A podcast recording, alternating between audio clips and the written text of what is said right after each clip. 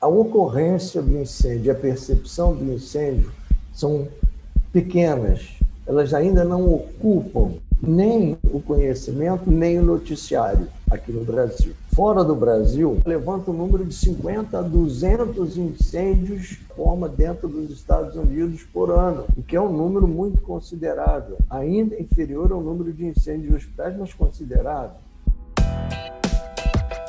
Bom dia, boa tarde, boa noite, colega anestesiologista de todo o Brasil e do Novo Mundo, que nos ouve a qualquer momento, em todo lugar.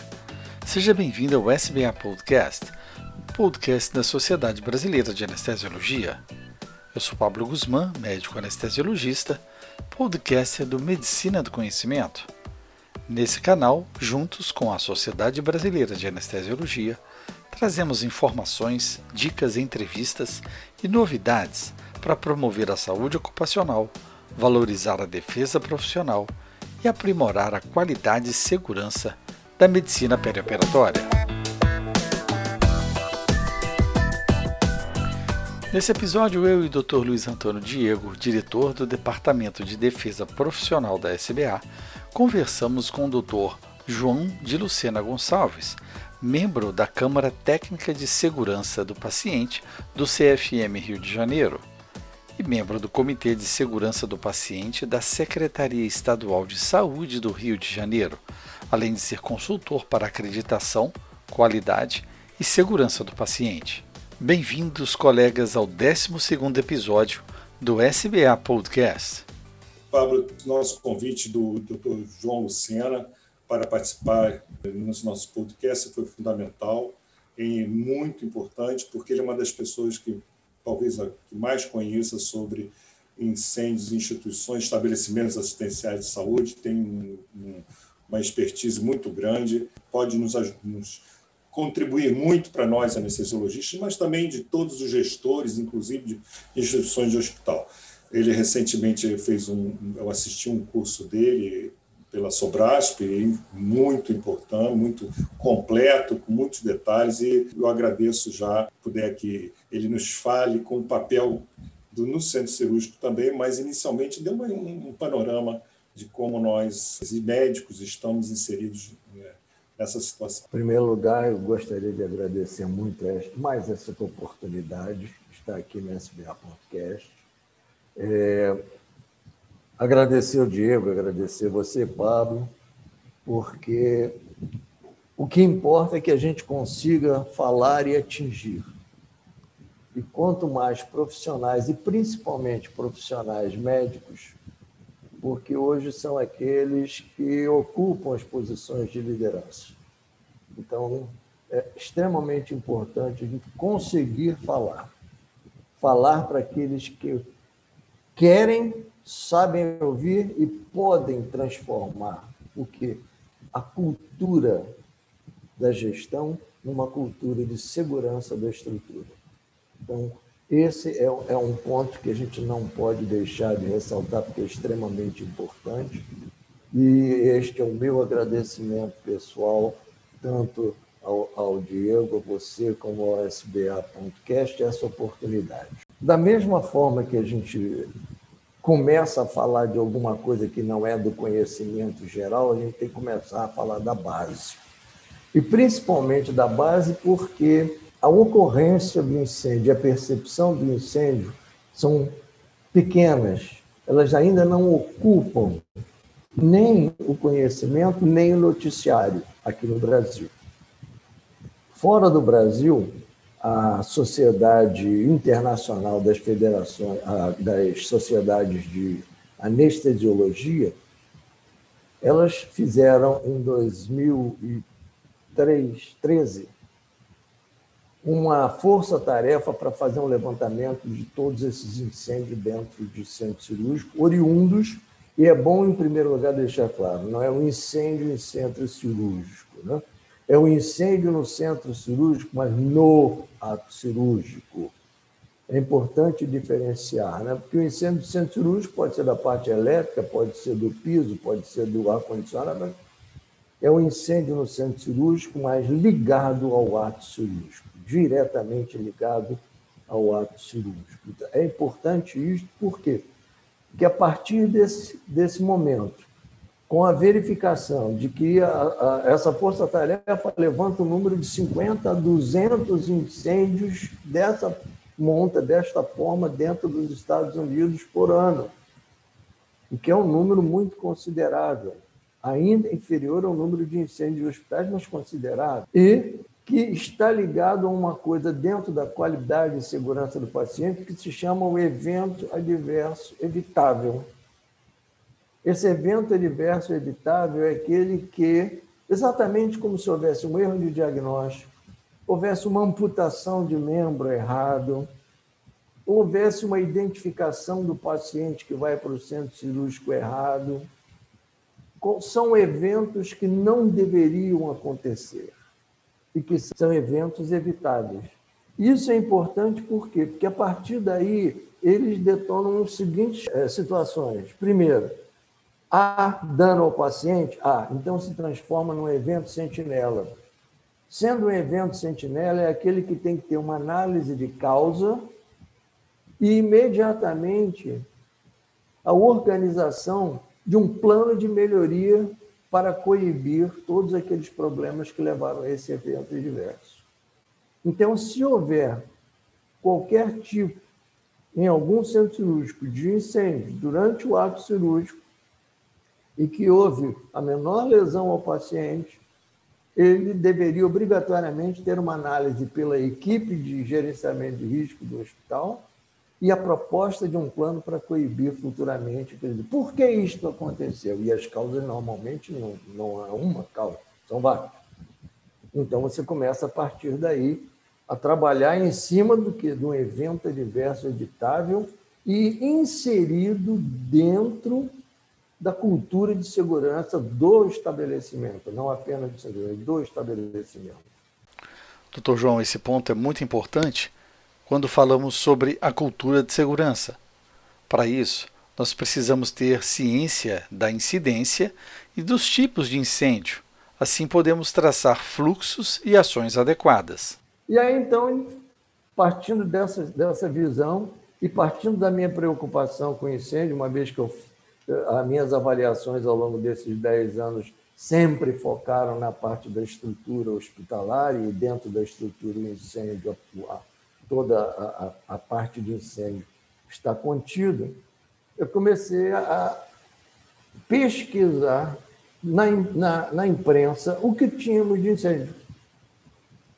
Então, comecei a ver que era uma incidência bastante expressiva e cheguei, no final do ano, a conseguir levantar 82 incêndios nos últimos dois anos.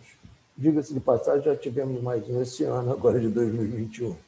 Mas é, é, esses 82 incêndios que eu fiz, como não existe nenhuma análise de causa para a gente se basear em nada, eu comecei a procurar nas reportagens elementos que nos ajudassem a aprender. O que, que eu posso aprender com isso? E aí comecei a verificar que havia uma, uma série de, é, de, de, de situações similares. A primeira, os incêndios eram de pequena monta. Aí, o que, o que é um incêndio de pequena monta? No jornal, normalmente, vê assim, princípio de incêndio, princípio de incêndio. Isso é, é, é o mais comum. Princípio de incêndio é aquele que fica contido no ambiente.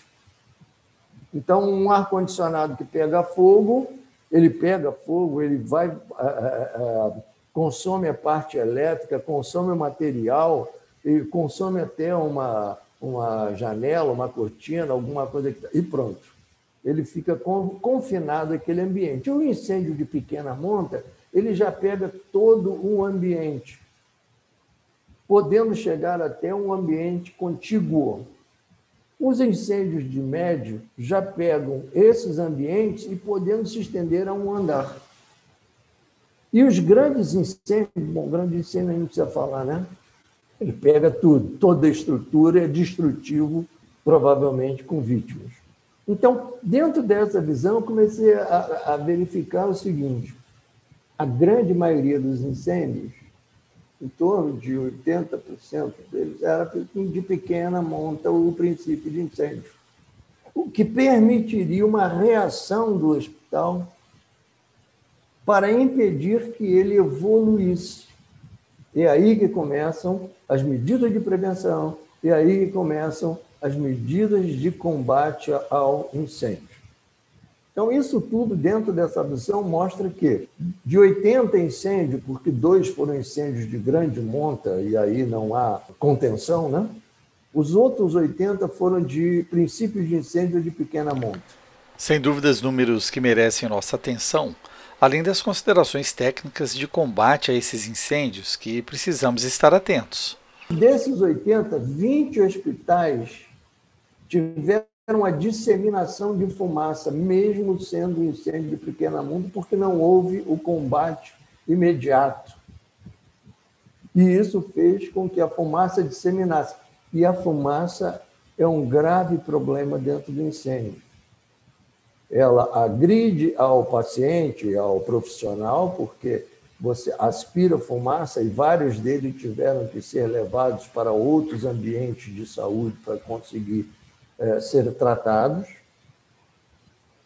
A fumaça ela leva partículas aquecidas, podendo provocar fogo em outros ambientes distantes.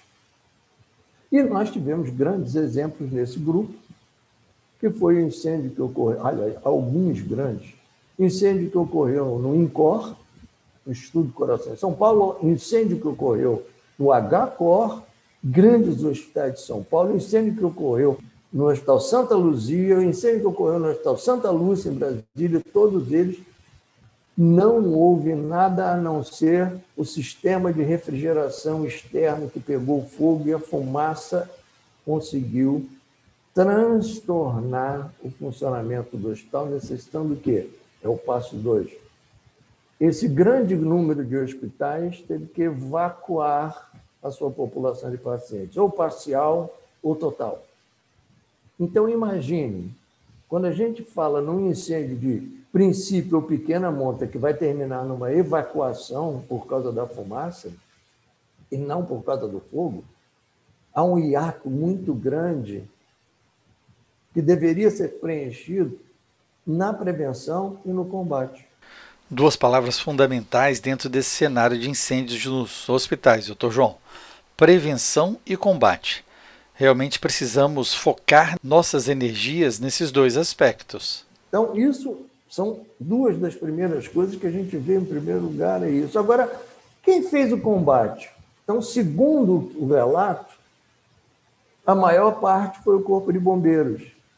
Só 18 dos 82 hospitais tinham brigado de incêndio.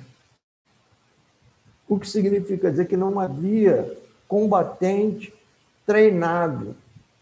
17 hospitais quem combateu o fogo foram funcionários, funcionários da limpeza, maqueiro, funcionários de diversos setores administrativos que saíam correndo, pegando o extintor e iam lá para apagar o fogo.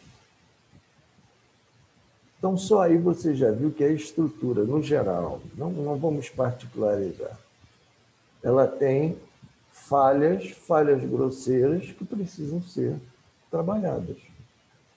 Então, cabe agora, a partir daí, é iluminar aos gestores que comecem a olhar para os seus hospitais. E quando eu faço consultoria, qual é a primeira coisa que eu faço? É um questionário. Eu passo um questionário para que o hospital responda para saber quais são as condições que ele tem. Se ele tem brigada, se ele tem todos os extintores, se ele tem a localização para as rotas de fuga, se ele tem um plano de ação, ou seja, o que, que esse hospital tem de estrutura para avançar? Ou não tem? Então, essa visão inicial todos os hospitais têm que ter. Quando ele não tem, e aí nós vamos escutar, e alguns hospitais já têm, dizendo o seguinte: Hospital Federal de Bom Sucesso entrevista do comandante-geral do Corpo de Bombeiros do Estado do Rio de Janeiro, dizendo: este hospital não tem alvará de funcionamento do Corpo de Bombeiros. O Hospital Lourenço Jorge foi aquele citado pelo Diego, onde cinco pacientes morreram na transferência, não morreram no incêndio. O subsecretário, o diretor, algum departamento, é, municipal diz: Poxa, não tem alvará. Não tem alvará significa dizer que não teve vistoria, não tem um plano, não tem nada composto. E se formos procurar, infelizmente a imprensa não relata isso, mas nós provavelmente encontraríamos dezenas de hospitais que não teriam nenhum tipo de preparação para incêndio. Doutor João, olhando nesse ponto, percebemos então a necessidade de colocar o assunto em pauta, mas principalmente formarmos equipes que tenham conhecimento sobre o assunto entre os pares que atuam nessas áreas críticas. Olhando dessa forma, o que a gente vê é que a base ainda precisa ser muito bem estruturada para conseguir avançar. Mas, como base, ela requer investimento.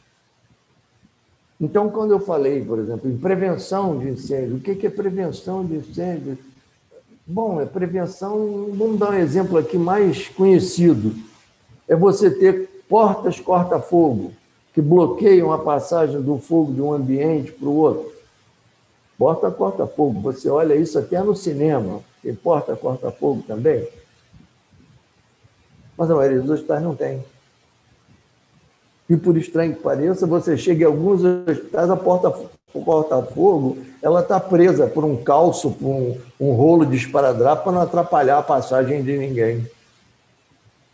Eu gostaria que vocês que frequentam centro cirúrgico me dissessem quantos centros cirúrgicos têm porta corta-fogo nas suas entradas, para impedir que o fogo externo possa sair ou vice-versa. Eu vi fotos e fotos e fotos e pessoalmente e não vi. As portas são bonitas, são portas de correr, são várias portas que podem se abrir. Entra doente por uma, entra médico por outra, entra vestiário para. Mas são absolutamente vazadas, permitem que passe fumaça e fogo. Então, este é um outro exemplo, requer investimento para conseguir olhar e dizer onde que eu tenho que ter que a gente chama dos bloqueios de propagação. Isto faz parte de um grupo de prevenção. E é muito importante que se tenha ideia de que a fumaça não é só fumaça. A fumaça é um agente tóxico que viaja de um local do fogo para outro, com rapidez. Se vocês tiverem curiosidade de ver os vídeos do incêndio do Hospital Badim, vocês verão que em minutos a fumaça sai do subsolo e chega até um dos, um dos setores de arquivo e depósito pelo sistema de ventilação. Porque, como nós falamos no curso da ventilação, você tem que ter um bloqueio do sistema de ventilação, porque senão passa, entra no sistema e é distribuído rapidamente por todos os locais então, esse equilíbrio é que importa. Ele, ele importa o equilíbrio onde você tenha. Adianta ter o brigadista se eu não tenho um bloqueio de fogo? Adianta ter um, o brigadista se eu não tenho um bloqueio de fumaça? Adianta... Não. Você vai melhorar um ponto e vai deixar o outro aberto. O que importa é que o seu conjunto comece a ter uma forma de proteção. E eu coloco duas formas de proteção: a proteção ao paciente em, lugar, em locais especiais e a proteção ao conteúdo do local. Por quê? Porque se o conteúdo pegar fogo, a situação complica. Então, que situações são essas? Por exemplo, depósito de diesel do gerador. Você encontra cada depósito de diesel de gerador que é, são situações de altíssimo risco. Eu uma vez entrei no hospital onde 5 mil litros de diesel estavam encostados na parede do lado de fora da parede do centro cirúrgico. Qualquer evento de fogo que pudesse pegar aquilo e aquilo realmente poderia chegar até explodir, levaria todo, toda a parede do centro cirúrgico que estaria contigo. Quer dizer, então, essas situações, elas precisam de uma avaliação para que o conjunto seja seguro. É, eu queria, Luciana, se você pudesse falar uma coisa que noção, por exemplo, de transporte, você falou dessa estrutura de, de prevenção, muito na estrutura que deve ser pensada para a prevenção do, do incêndio, não é isso?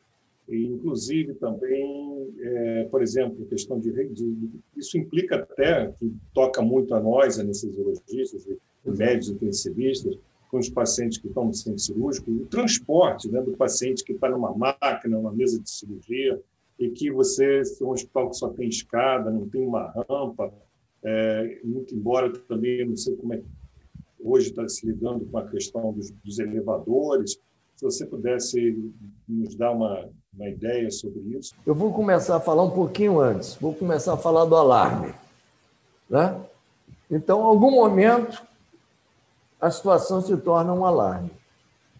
Então, nós temos duas coisas. O alarme é aquele que, é, segundo o bombeiro, você tem que ter as campanhas de alarme distribuídas por todos os hospitais e quando o alarme soar, ele tem que tocar em todo o hospital.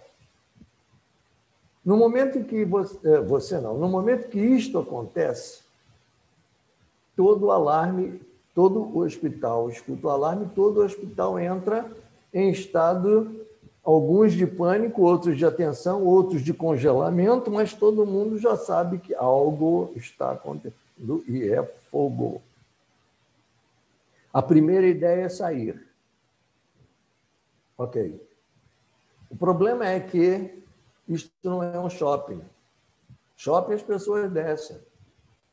Lá em cima você tem o paciente que está na maca sendo operado, você tem o paciente que está na UTI, você tem o paciente que está no quarto e não tem mobilidade, você tem o paciente que está no isolamento, principalmente agora com Covid. Quer dizer, então, é completamente diferente de tudo que você escuta falar em termos de evacuação, porque não existe no Brasil, não existe organização, protocolo para evacuação de hospital. Então, tocou o alarme. A primeira coisa é sair fora. Mas só sai fora quem anda. Pronto. Então, isto é uma coisa que a gente já começa a questionar se o alarme tem que ser imediato.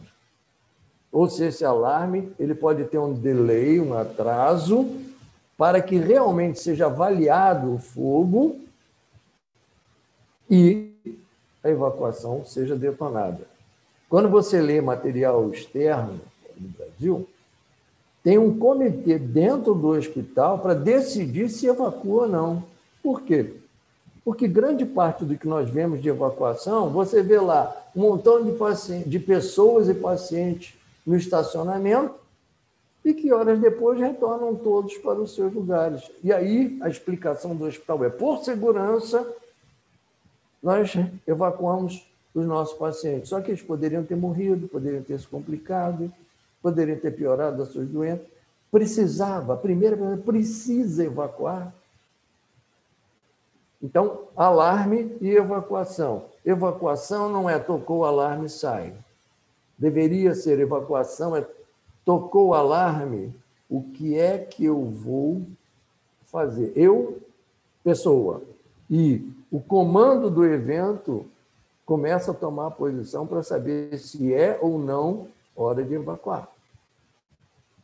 Então, aí, entrando nessa parte de transporte, você tem simplesmente qual é o tipo de transporte que vocês, eu sempre pergunto, que vocês já viram dentro do hospital de vocês? É cadeira de roda, maca, e para os doentes mais graves, o que não podem andar, o que estão sob sedação, o que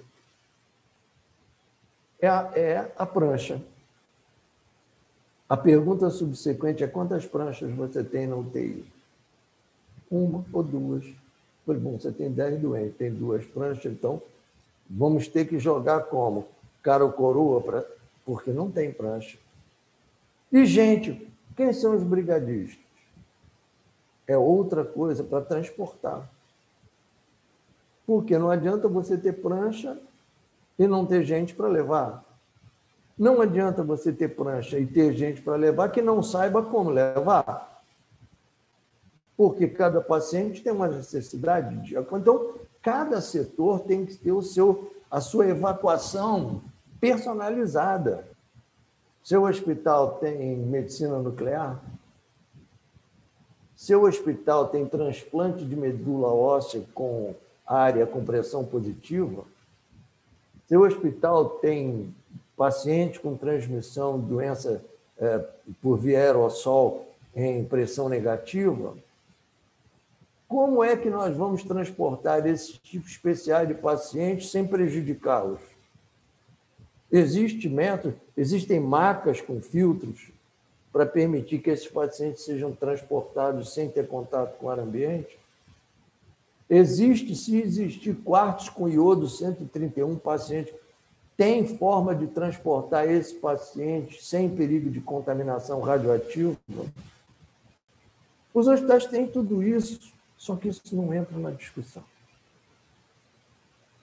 Nem a gente tem a ideia da diversidade do que é necessário. Então, na base, vamos colocar na base para responder isso que o Diego, perguntou.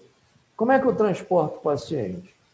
Bom, em primeiro lugar, tem uma série de equipamentos de transporte que deveriam ter disponíveis em cada hospital. E essa disponibilidade do material deveria ser alcançada por pessoas de transporte treinadas para levar este material para as áreas de necessidade, para poder descer ou sair com os pacientes. O que são esses materiais? São alguns tipos de transporte onde o paciente senta e duas pessoas no ombro levam o paciente sentado numa cadeira de lona para descer uma escada ou para andar um corredor, uma ladeira, uma rampa. Ou então, cadeira de rodas, que tem três rodas próprias para descer escada. Porque eu não sei se você já viu descerem escada com cadeira de rodas. Simplesmente o paciente senta e dois levantam a cadeira de roda, ou três, dependendo do peso do paciente, para descer. Ela não vai descendo bonitinha ali, principalmente numa situação que tem que acelerar. Assim como as pranchas. Eu mostrei lá uma foto de uma cama, de uma prancha. Você necessita de quatro, cinco, seis pessoas para descer um paciente com uma prancha. É um desequilíbrio. Com maca nem se fala. Eu tenho até um relato de uma médica, amiga nossa, que estava neste incêndio do Estado Federal de Bom Sucesso e que participou da evacuação e que estava dizendo: o paciente saiu conosco na maca. Se não fosse o, o, o enfermeiro ser forte para impedir que o paciente caísse da maca quando começamos a descer a escada, porque ele escorrega, né, um declive, ele tinha que levantar a maca acima da cabeça para nivelar a maca. Você pode trabalhar dessa maneira e achar que vai conseguir retirar quantos pacientes? E olha que eram só seis andares lá, hein? Federal de Bom Sucesso, o prédio que pegou fogo eram seis andares. imagina, aí você pega o telefone, como eu faço, liga para um, qual é o, o, o, seu CTI fica que andar? Décimo andar. Outro, qual é o, o, o andar que fica o CTI? Décimo quarto andar. Digo, só se tiver evacuação aeromédica. Porque você descer com 10, 15, ou uma, duas, três UTIs, 10, 12, 13, 14 andares, como? Então, existem colchões especiais onde o paciente deita nesse colchão e esse colchão duas pessoas puxam, porque ele é antiderrapante, ele não escorrega se você botar na escada. E o paciente fica preso ao colchão e pode levar junto com ele, é outro problema que nós não temos. O que, é que eu posso levar? Oxigênio suplementar, respirador de transporte, eu levo isso, não. Por isso é que os cinco do Hospital Lourenço Jorge morreram. Porque quando pegou fogo, o pessoal simplesmente tirou tudo. Tirou o respirador, tirou tubo, saiu levando, empurrando. Morreram todos. Não teve problema nenhum. Todos morreram. Então, essa, essa demonstração de que é necessário um conjunto de ações, ou seja, quem sabe fazer o quê, qual material para transportar e como fazê-lo. E aí tem, aí à frente, aonde eu vou levar esse paciente. Que a gente espera ainda dê para chegar lá. Mas antes disso, vamos falar mais especificamente, se me permitam, é justamente sobre o tema mais afeito ao anestesista, que seria, ok, e se eu tenho o, o, o fogo em cima do paciente dentro do centro cirúrgico? Né? Então, algumas informações sobre isso, por quê? Porque o programa de incêndio ele é o do hospital. Ele não é do centro cirúrgico. O centro cirúrgico vai resolver este problema imediato em cima do paciente. Mas dali para frente, se o incêndio evolui, deixa de ser um incêndio, um princípio de incêndio, incêndio contido, e passa a ser um incêndio que está em evolução, o centro cirúrgico tem que tomar a, a, a, entrar no protocolo de incêndio, ou seja, como sair, por que sair, quem vai sair, a que hora ele vai sair, qual o material, tudo exatamente igual como se estivesse numa enfermaria.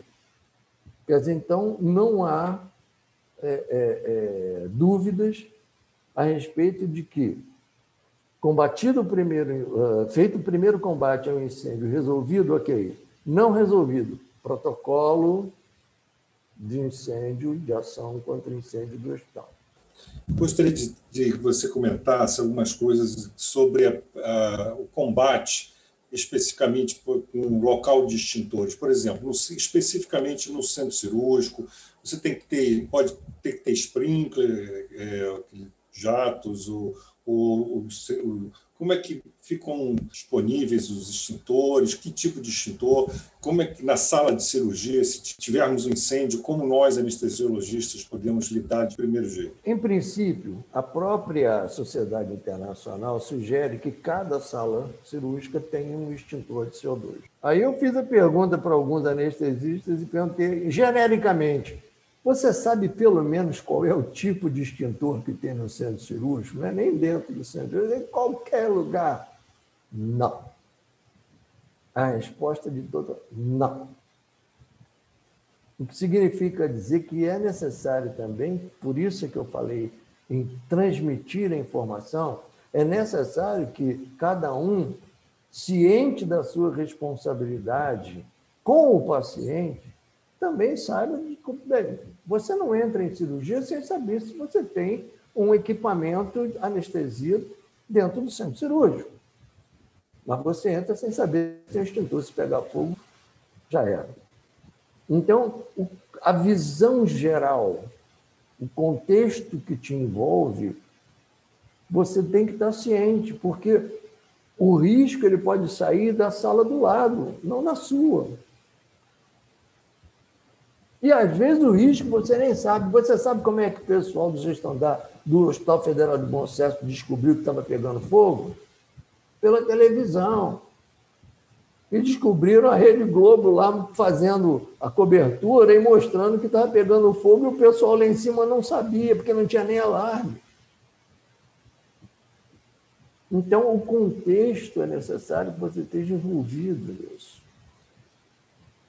É você saber toda a medicina evoluiu, evoluiu, mas o profissional precisa acompanhar a visão desses riscos, como você falou anteriormente.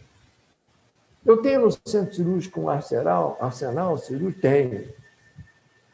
Será que encarregado do, arsenal cirúrgico tem ideia da quantidade de material, ou a gente chama de carga de incêndio, que pode ter lá dentro? Como é perigoso ter aquela quantidade de material que pegue fogo lá dentro? Ou não? Quer dizer, então, isto é uma das coisas que eu sugiro sempre que tenha inspeções dentro do hospital que abrangerão, inclusive, o centro cirúrgico. Em todos os. Por quê? O que, que você mais tem dentro do centro cirúrgico? A visão inicial é aparelhos de tecnologia médica. Para compor o ato. Então você tem, não estou nem falando do ar-condicionado, mas você tem toda a parte de iluminação, em grande quantidade, você tem a parte de monitorização, você tem a parte de gases. Aí fica a pergunta que eu sempre faço também: você tem certeza de que ou a régua, sejam aquelas colunas, ou a conexão de O2 que você tem não vaza? Porque você está crente que está usando oxigênio em baixa concentração, mas a sua régua lá está vazando, sua conexão está vazando. Há quanto tempo não tem uma manutenção para dizer que aquilo não está vazando? Então, essa situação, você ter o domínio do. Não é você. Você tem que entrar lá com segurança. Quem tem que dar segurança é a estrutura que se chama hospital. Tem que permitir que você faça o seu ato sem estar preocupado com isso. Não é você que tem que chegar lá e ficar, mas olha, você não acha que tem muito isso ou muito aquilo? Tu já fez. A... Qual foi a última vez que foi feita uma revisão no sistema elétrico aqui? Você já viu que você pode ter eh, desfibrilador, monitor, bomba de, de, de perfusão, você pode ter mantas é, é, de aquecimento. Tudo isso é elétrico com alto poder de pegar fogo, de entrar em curto, pegar fogo. Tem o próprio bisturi. Quando você usa qualquer aparelho com vídeo que tenha é, é, iluminação, é outro risco, as fontes luminosas. Então, toda a situação, você está no meio de eletricidade por todos os lados. Se todo esse sistema não tiver bem cuidado, bem mantido, peças novas, testadas, a qualquer momento pode acontecer. Luciana, e a legislação disso? Tem alguma chance de, de mudar isso, dessas inspeções, dessa, dessa orientação ser mais cobrada? Como é, que, como é que isso funciona? Você pode dar uma noção para a gente? Não querendo ser pessimista, mas não funciona. Por quê? Porque a legislação ela tem por base todas, e o Corpo de Bombeiros tem por base todos a ABNT, que são a Associação Brasileira de Normas Técnicas. E a Associação Brasileira de Normas Técnicas ela emite uma série de é, é regras que deveriam ser cumpridas. Então, tem para a parte elétrica, tem para a iluminação, tem, tem, o que você imaginar tem. Mas só que tem que ser o gestor que vai pegar a sua empresa de manutenção e dizer assim: eu quero isto, mas, Luciano, os gestores, eles têm essa responsabilidade de, é, como é que fica? Eles, os gestores são responsáveis técnicos, eles não têm sido responsabilizados? Como é que é isso? Duas coisas ocorrem. Primeiro, o diretor técnico ele é o responsável por tudo que acontece dentro do hospital. Ele pode não ser cobrado, mas juridicamente, em termos de, de vigilância sanitária, em termos é, é, é de, de qualquer o que for, ele é o responsável. Aí você fala, mas ele não é o diretor técnico, ele não é o diretor médico que toma conta da. Não. Ele é o diretor técnico, que é o preposto do CRM do seu estado, e que o CFM bem claramente diz que ele é o fiador da segurança do ato médico. Eu sei porque eu fiz parte do grupo que compôs essa, essa, essa norma de fiscalização. Entendeu? e faço parte até hoje da comissão de fiscalização lá do, do, do CFM. Entendeu? Então, isso tudo mostra que o diretor técnico deveria ser o primeiro a ser cobrado. Não é acontecer como aconteceu em Bom Sucesso. O ministro da Saúde demitiu o diretor da. O que, que ele resolveu? Nada. Isso é uma coisa. A segunda, o Corpo de Bombeiros tem autonomia para gerenciar suas próprias notas técnicas. Então, as notas técnicas do Rio de Janeiro, como já aconteceu comigo, eu leio a nota técnica do Rio, se eu chegar em São Paulo e perguntar, vem cá, cadê a borda de contenção do heliponto para combustível que possa vazar de uma aeronave? Não tem. Na nota técnica de São Paulo, não tem. E aí você chega, vou dar um exemplo aqui, você chega em Recife, a nota técnica não tem A, nem B, nem C, porque nem tem nota técnica sobre ele ponto. não existe, através da Secretaria Nacional de Defesa Civil, de, é, de Defesa Civil, um ordenamento para dizer o que todos têm que ter e como todos têm que ter. Então, você abre as notas técnicas, ela está baseado na ANB, a, a BNT tal, número tal, sai a norma para elevador, sai a norma para escada, sai a norma. É simplesmente o que a BNT. E você sabe, você convive há muitos anos em hospital. Quantas vezes tu já viu alguém da OBNT fazendo vistoria, inspeção ou aprendendo dentro do hospital? Assim como quantas vezes você viu o bombeiro visitando para aprender como era o seu hospital? Então é uma frase que eu digo: olha, ninguém entende de hospital, a não ser quem está dentro do hospital. Não pode partir de outrem. As informações, você não encontra uma norma técnica que diga alguma coisa como o um pouco que eu já falei aqui. No tocante à norma técnica, tem dezenas. Deveriam ser cumpridas? Sim. Cabe a quem está gerindo co cobrar isto em segurança pessoal. Pessoal da estrutura, né? Segurança da sua estrutura. Por quê?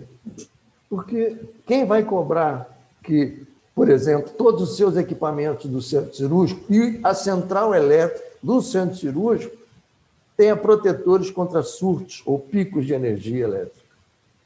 Como alguns hospitais já pegaram fogo parcialmente, né? Por quê? Porque há um, um, um pico de energia externo, explode o, a central elétrica da tomografia ou explode a central elétrica da emergência, como aconteceu no Rio de Janeiro duas vezes, e pega fogo parte da emergência por causa da, da explosão. Ou em Niterói, ou eu vou ficar falando uma opção de ou aqui, porque a parte elétrica é quase 70% dos incêndios desses 82 que nós falamos, quase 70% ocorreu pela parte elétrica o que mostra apenas que a parte elétrica não está tendo a atenção que deveria para dar segurança ao ato médico. Então, primeira coisa, o diretor técnico é o fiador da segurança do ato médico.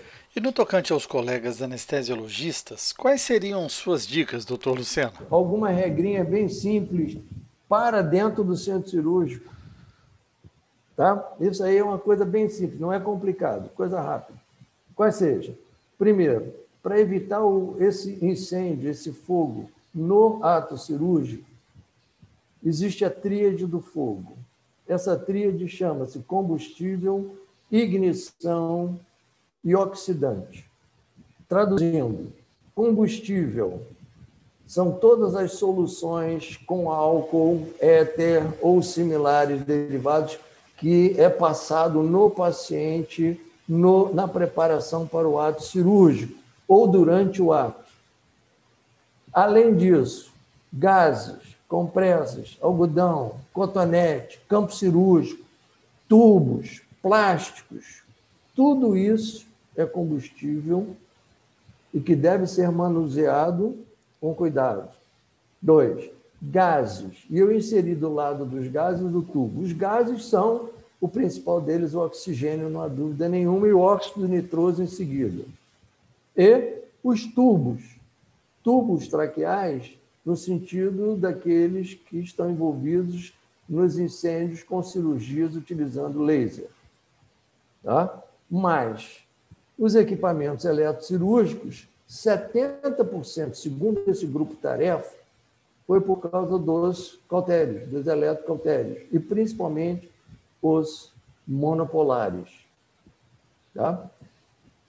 Cabos e fonte de iluminação responsáveis por 20% e 10% utilização do laser.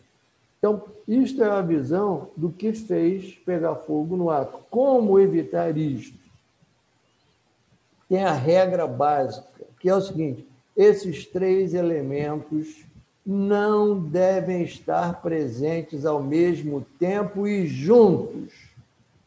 Eu posso tê-los dentro do centro cirúrgico, no ato cirúrgico, mas nunca juntos. Eu não posso ter a ignição do eletrocautério junto de uma compressa seca, junto de uma máscara que estão utilizando oxigênio numa concentração acima de 30.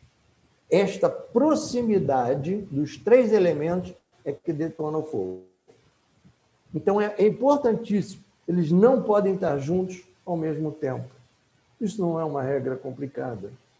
Basta ter apenas atenção. E outra coisa que é a comunicação entre a equipe para esses tipos de cirurgias que envolvem principalmente região anterior, pescoço, eh, cabeça, por causa da proximidade com a fonte de oxigênio e o uso de eletrocautério e combustível. Então, é importante que o grupo da enfermagem tome consciência e cuidado em tratar disto, ou seja, qualquer compressa tem que ser umedecido. Não existe nada seco no campo cirúrgico, nada. Tudo é umedecido com salina ou água, para evitar qualquer tipo de combustível que possa dar é, é, chama na ignição. Por outro lado, cabe ao anestesista o controle dos gases, mas cabe ao cirurgião o controle do cautério.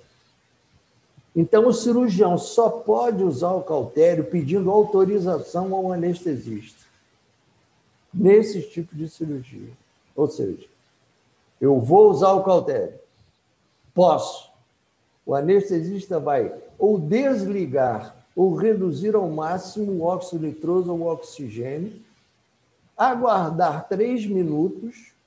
Ao mesmo tempo, a enfermagem está verificando se toda a área no entorno está seca todas as compressas estão, estão úmidas, se o paciente está protegido com é, é, substância aquosa nos cabelos, barba, bigode, sobrancelha, tudo isso para impedir a agressão pelo fogo.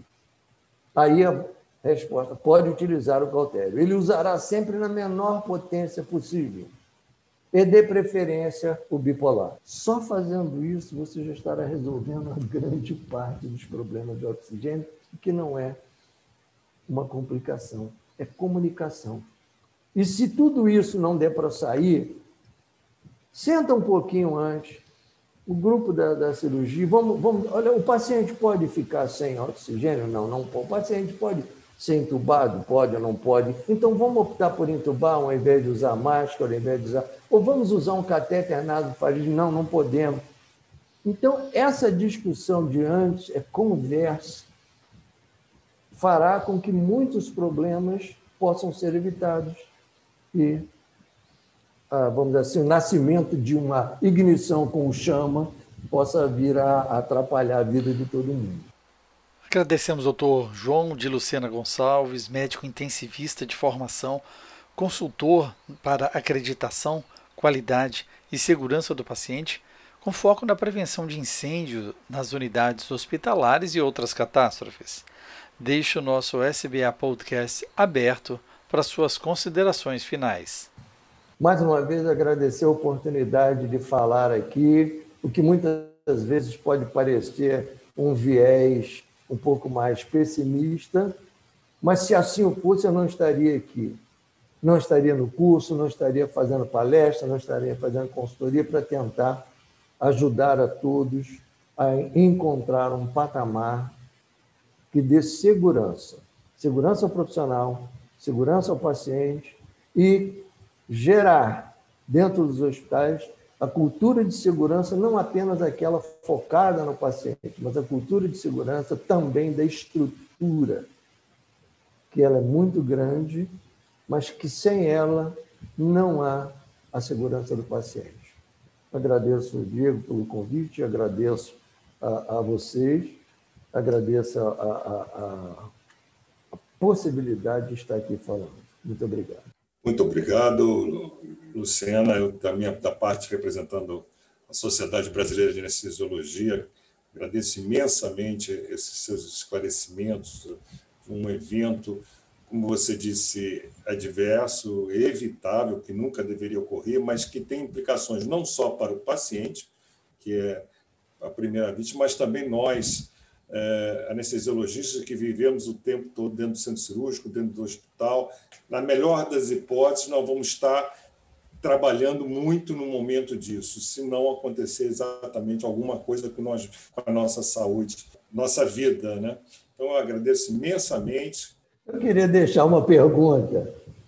Aquela pergunta que eu fiz aqui no começo. Qual é o extintor que tem dentro do centro cirúrgico? Essa pergunta para todos os anestesistas extensivos cirurgiões qual é o extintor que tem dentro do centro cirúrgico. Lembrando que o ideal é o de CO2. Obrigado. Bela provocação, doutor Luciana. Muito obrigado mais uma vez. Obrigado, doutor Diego. E para você que nos ouve, ative a notificação para ser informado quando o novo SBA Podcast for publicado. Curta onde escutar, compartilhe com seus colegas, mande seu comentário. Escute também o SBA Podcast direto no site sbahq.org. Siga a SBA nas redes sociais no Twitter, Instagram, Facebook e no canal do YouTube. Essa é uma parceria da Sociedade Brasileira de Anestesiologia e o Medicina do Conhecimento. Afinal, compartilhar é multiplicar.